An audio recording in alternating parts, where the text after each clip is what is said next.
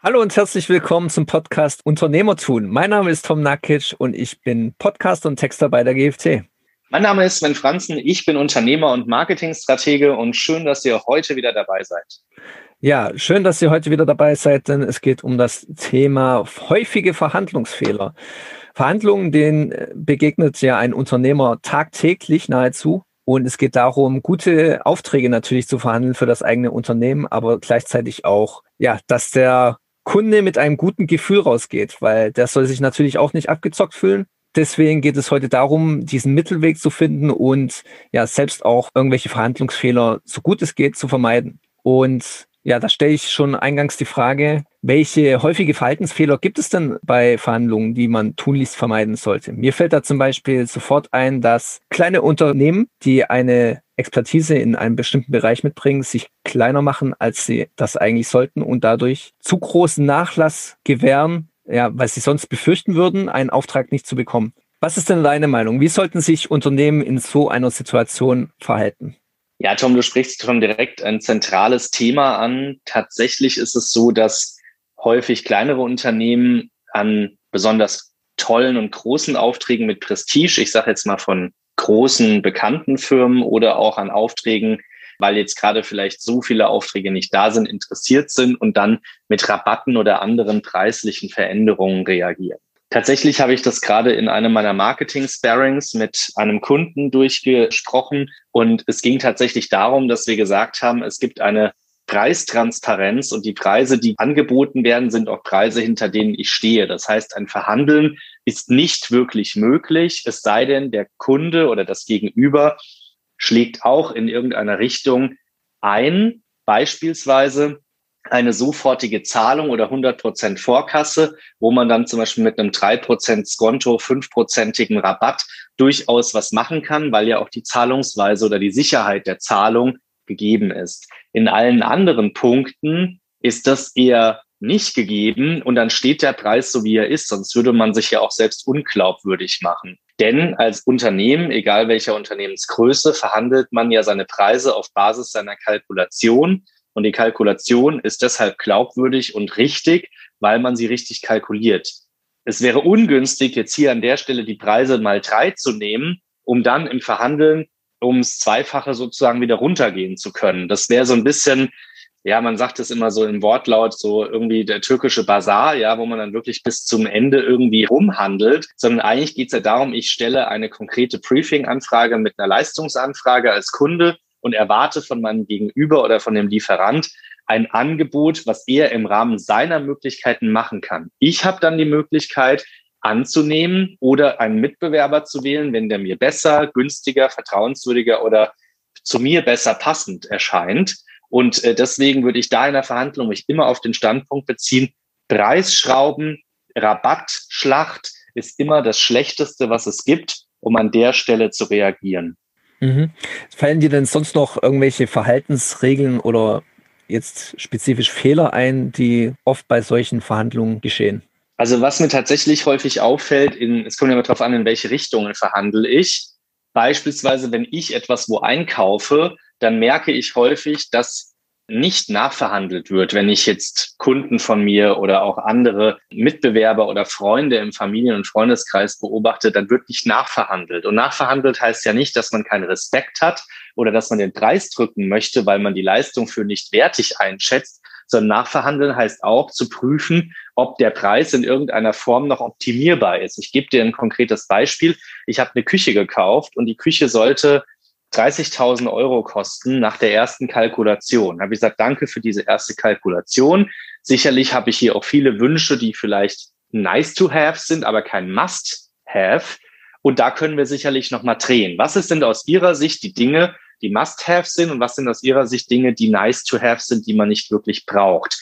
Zweite Frage, wo haben wir noch Stellschrauben, wo wir Kosten sparen können? Und um es griffig bei diesem Beispiel zu belassen, es war relativ einleuchtend, dass er sagte, na ja, ein Ofen mit Pyrolysereinigung ist zwar toll, ist aber nice to have, weil ein anderer Ofen, den ich Ihnen aus der Ausstellung für 250 statt für 1900 Euro anbieten kann, ist genauso ein Ofen, der 250 Grad warm wird und wo der Kuchen hochgeht.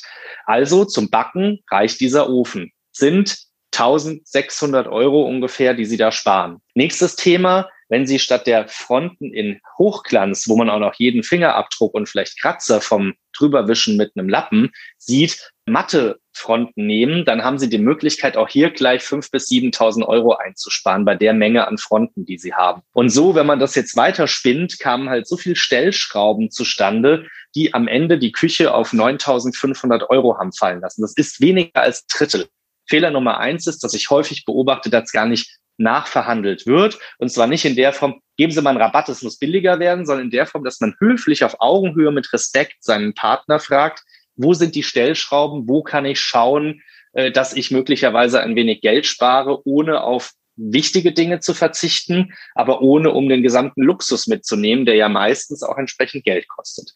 Und das Zweite, was ich feststelle, ist, dass häufig in solchen Situationen die verhandelnde Seite, also derjenige, der anverhandelt wird sozusagen, also meistens auch der Verkäufer oder Lieferant, mhm. dann in so eine, sich in so eine Situation und Ecke gedrückt fühlt. Und ich mache das ganz einfach mit meinen Kunden. Ich sage immer, ja, gerne können wir darüber sprechen. Ich zeige Ihnen A auf, wo sind die Stellschrauben, wo Sie Budget sparen können. Dafür müssen Sie aber auch Abstriche machen. Das ist ja ähnlich wie bei meinem Küchenbeispiel bei mir selbst. Mhm. Ich habe da nicht diesen tollen Ofen. Und das zweite Thema ist, ich äh, mal dem Kunden immer eine Waage auf und sage, sehen Sie mal, wir haben jetzt auf der linken Seite beim Preislichen was weggenommen. Das heißt, Ihr Budget von, ich sage jetzt einfach mal fiktiv 10.000 Euro wurde jetzt angestrebt und eingehalten. Das bedeutet aber auch, dass wir auf der rechten Seite bei der Leistung was wegstreichen müssen und zwar konkret das, das, das.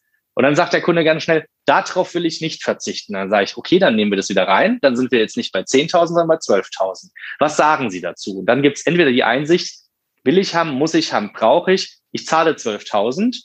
Oder es gibt die Einsicht, nein, mein Budget ist 10.000. Ich nehme das raus und verzichte halt auf etwas, was mir eigentlich wichtig ist, aber im Budget nicht abbildbar. Es ist nicht im Rahmen meiner Möglichkeit. Und wenn das alles nicht möglich ist, sage ich meistens dem Kunden, wissen Sie, nehmen Sie sich Zeit, lassen Sie es sacken und schauen Sie ganz ehrlich drauf, ob wir da zusammenkommen können. Ich habe da auch schon Aufträge abgelehnt. Und gerade die Thematik, offen ehrlich zu sein, auf Augenhöhe zu verhandeln und dem Kunden ganz klar zu sagen, das sind die Stellschrauben und wir müssen in einer Waage, in einer Balance bleiben. Das ist häufig, was ich sehe, was beim Verhandeln nicht gemacht wird, sondern der Lieferant fühlt sich in die Ecke gedrängt und reagiert hitzig, aufgedreht, emotional und damit dann auch meistens, ich sag mal, unklug, weil dadurch dann irgendeine Diskussion entsteht, die eigentlich ins Nichts führt oder nicht zielführend und hilfreich ist. Das zweite ist, dass wenn ich dem Kunden das so offen und ehrlich sage und sogar sage, wissen Sie, lassen Sie es mal sacken, vielleicht sollten wir auch nicht zusammenarbeiten, weil wir hier auch nicht auf einer Ebene sind. Nehmen Sie mal jemanden, der günstig in Ihr Budget passt. Das imponiert, mache ich die Erfahrung, sehr vielen Kunden, weil sie sagen, oh, der lehnt den Auftrag sogar ab, der braucht meinen Auftrag nicht. Der ist also ehrlich und der ist loyal und der ist korrekt also kann ich ihm auf einer ganz besonderen Ebene vertrauen. Vielleicht ist es doch das Beste von meinem Gefühl her, wenn ich mit ihm arbeite, auch wenn der Preis ein bisschen höher ist. Und wir kennen das alle, dass wir manchmal eine Preisvorstellung haben, einfach so in unserem Kopf. Wir haben irgendeine Nummer, die jetzt auf einer Leistung, auf irgendwas, was wir uns kaufen wollen, draufsteht, was es uns wert ist oder was wir denken, dass es das kostet. Und dann sagen wir, ah, okay, aber ich hätte schon gerne dies oder jenes äh, es ist mir jetzt schon wert, dass ich das jetzt doch nochmal bezahle und nehme dann doch die bessere Variante oder das größere Hotelzimmer oder den VIP-Eintrittsticket statt der normalen Eintrittskarten. Das sind dann so Momente, wo wir uns einfach bewusst werden müssen, was wollen wir im Hier und Jetzt? Und die gegenüberliegende Seite, wenn sie gefragt wird, sollte nicht hitzig reagieren, sondern einfach tatsächlich auf die Bedarfe und Bedürfnisse des Verhandelnden eingehen, der ja eigentlich nur eine Unsicherheit hat, vielleicht nicht das ausreichende Budget, nicht die finanziellen Möglichkeiten und an der Stelle einfach eine Rückfrage stellt. Ja. Das ist tatsächlich das, was ich an der Stelle häufig an, sag jetzt mal, Verhaltensweisen, die man hilfreicherweise optimieren kann, beobachte und wo ich empfehlen würde, sich da eben an diesen Beispielen zu orientieren. Da treffen natürlich verschiedene Interessen aufeinander. Du hast ja auch gesagt, im Zweifelsfall nimmst du dann einen Auftrag auch einfach nicht an, wenn es wirklich zu weit auseinander geht. Und trotzdem entstehen ja öfters mal bei so Verhandlungen hitzige Situationen. Das lässt sich wahrscheinlich nicht vermeiden, auch trotz korrektem Verhalten deinerseits. Wie reagiere ich denn am besten auf solche Situationen?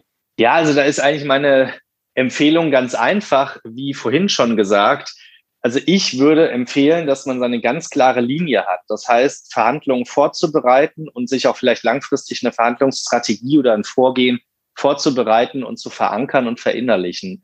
Bei mir ist das so, dass das verschiedene Prinzipien und Wertehaltungen sind, die die Verhandlung tragen. Das eine ist, ich sehe meinen Kunden und meinen Lieferanten als Partner auf Augenhöhe und möchte mit ihm positiv, partnerschaftlich, ergebnisorientiert, mit einem positiven Ergebnis zusammenarbeiten. Sonst möchte ich keine Zusammenarbeit. Das zweite ist, eine Verhandlung besteht eigentlich darin, dass man nochmal abtastet, ob die Lösung wirklich für beide Seiten die beste ist. Und zwar nicht nur das, was der Lieferant leisten und liefern kann, sondern auch das, was der Kunde dann bekommt, ob das seinen Wünschen und Erwartungen entspricht oder ob er vielleicht nicht hier und da was wir Menschen ja gerne tun, kennt man ja so, die Augen waren größer als der Bauch beim Buffet, ja, dass vielleicht die Ansprüche wesentlich höher waren als das, was er wirklich braucht. Das ist diese Unterscheidung im Verhandeln zwischen nice to have und must have, ja. Meine Küche braucht einen Backofen.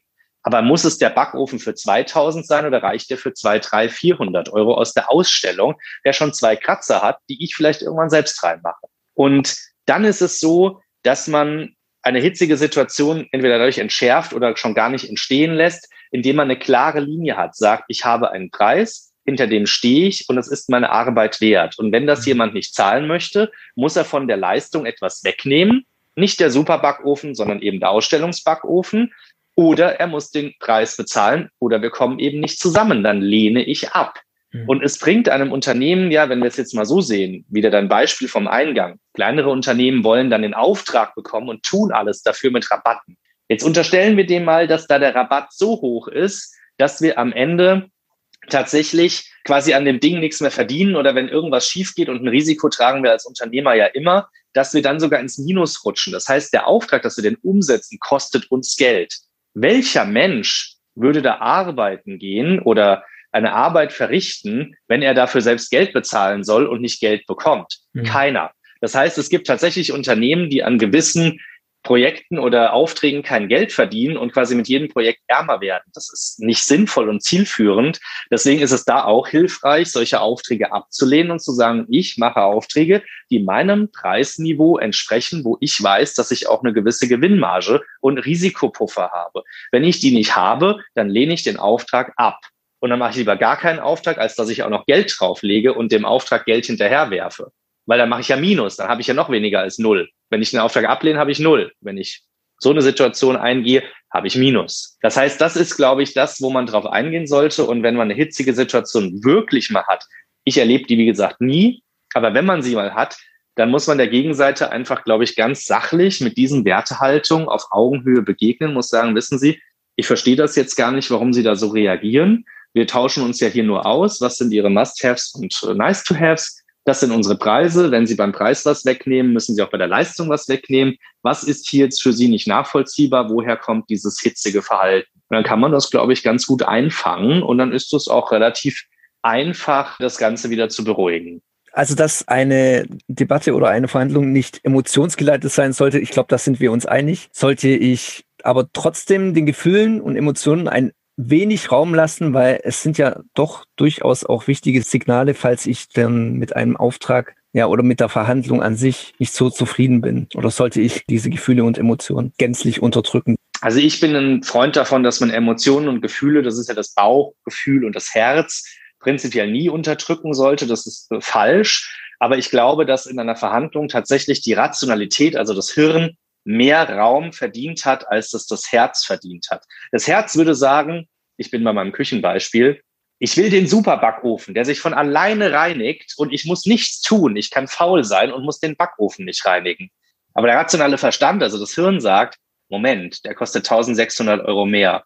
Wie viel Stunden Putzfrau oder Angestellte kannst du dafür bezahlen, die den Backofen für dich reinigt? Beziehungsweise die Frage, wie viel kann ich damit vielleicht an anderer Stelle durch Sparen, durch Investieren vielleicht auch für mich reinholen? Dann kann ich mir in zehn Jahren 30 Backöfen davon kaufen. Also das ist eine ganz, ganz rationale Sache aus meiner Sicht. Und die Emotionen und Gefühle haben dann Raum, wenn es darum geht, ist es der richtige Partner für mich? Fühle ich mich wohl? Ist der glaubwürdig? Ist der, sag ich mal, sozial intelligent, emotional auf derselben Ebene wie ich? Sind wir auf einer Wellenlänge? dann ist es am Ende so, wenn der eine 2000, der andere 2,5 kostet, dass ich den für 2,5 nehme, auch wenn er teurer ist, weil er mit mir auf einer Wellenlänge ist. Dann spielt das Gefühl eine Rolle. In der reinen rationalen Verhandlung, auch für mein eigenes Wohl, um mir bewusst zu werden, was sind die Stellschrauben, was ist nice to have, was ist must have. Alleine da, glaube ich, sollte man schon versuchen, sich mehr auf sein Hirn zu fokussieren, um der Rationalität Raum zu geben. Die Emotionalität spielt eine Rolle. Wer ist der richtige Partner für mich? Gut, woran erkenne ich dann schließlich, dass eine Verhandlung erfolgreich war? Müssen da beide Seiten zufrieden aus der Verhandlung rausgehen? Das ist eine sehr gute Frage, Tom. Auch hier glaube ich, hier kommen die Emotionen und das Bauchgefühl so ein bisschen mit dem Hirn und der Rationalität zusammen. Ich glaube, wenn man wirklich rausgeht und sagt, ich bin für mich jetzt zufrieden. Und wenn dann die Gegenseite selbiges sagt, ist das natürlich optimal. Und wenn die Gegenseite auch noch entsprechende Leistung liefert, also wirklich zufrieden ist, gute Leistung liefert und total motiviert ist, alles zu geben für den Auftrag, ich glaube, dann haben wir wirklich etwas Positives geschafft in der Verhandlung. Und so sollte es auch sein, wenn man auf Augenhöhe ist. Ich muss natürlich für mich als Unternehmer und als Verhandelnder immer davon ausgehen, wenn die Gegenseite mich akzeptiert, mit mir einen Vertrag unterschreibt, mich beliefert, also bei mir das Küchenhaus, die mir dann diese Küche geliefert haben, ja, dass die mit dem Preis auch einverstanden und mit der Verhandlung super glücklich und zufrieden sind. Davon muss ich natürlich ausgehen. Ob die das am Ende waren, kann ich dir ehrlicherweise nicht sagen. Das haben die mir nie gesagt, ja.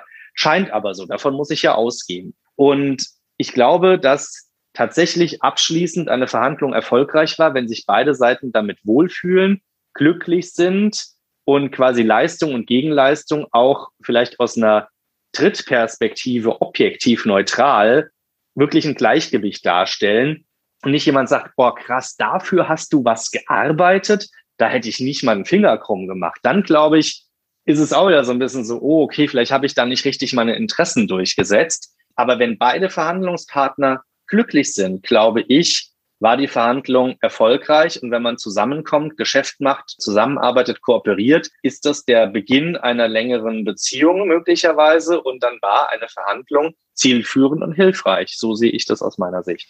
Gut, danke. Und damit würde ich sagen, wären wir am Ende von diesem Thema. Vielleicht haben ja auch unsere Zuhörer schon verschiedene Erfahrungen gemacht. War eine Debatte schon hitzig oder habt ihr euch nach einer Verhandlung schon mal so gefühlt, als wurdet ihr abgezockt? Erzählt uns davon und vielleicht reden wir dann in der nächsten Folge darüber. Und ja, ansonsten, Sven, ich überlasse dir gerne das letzte Wort.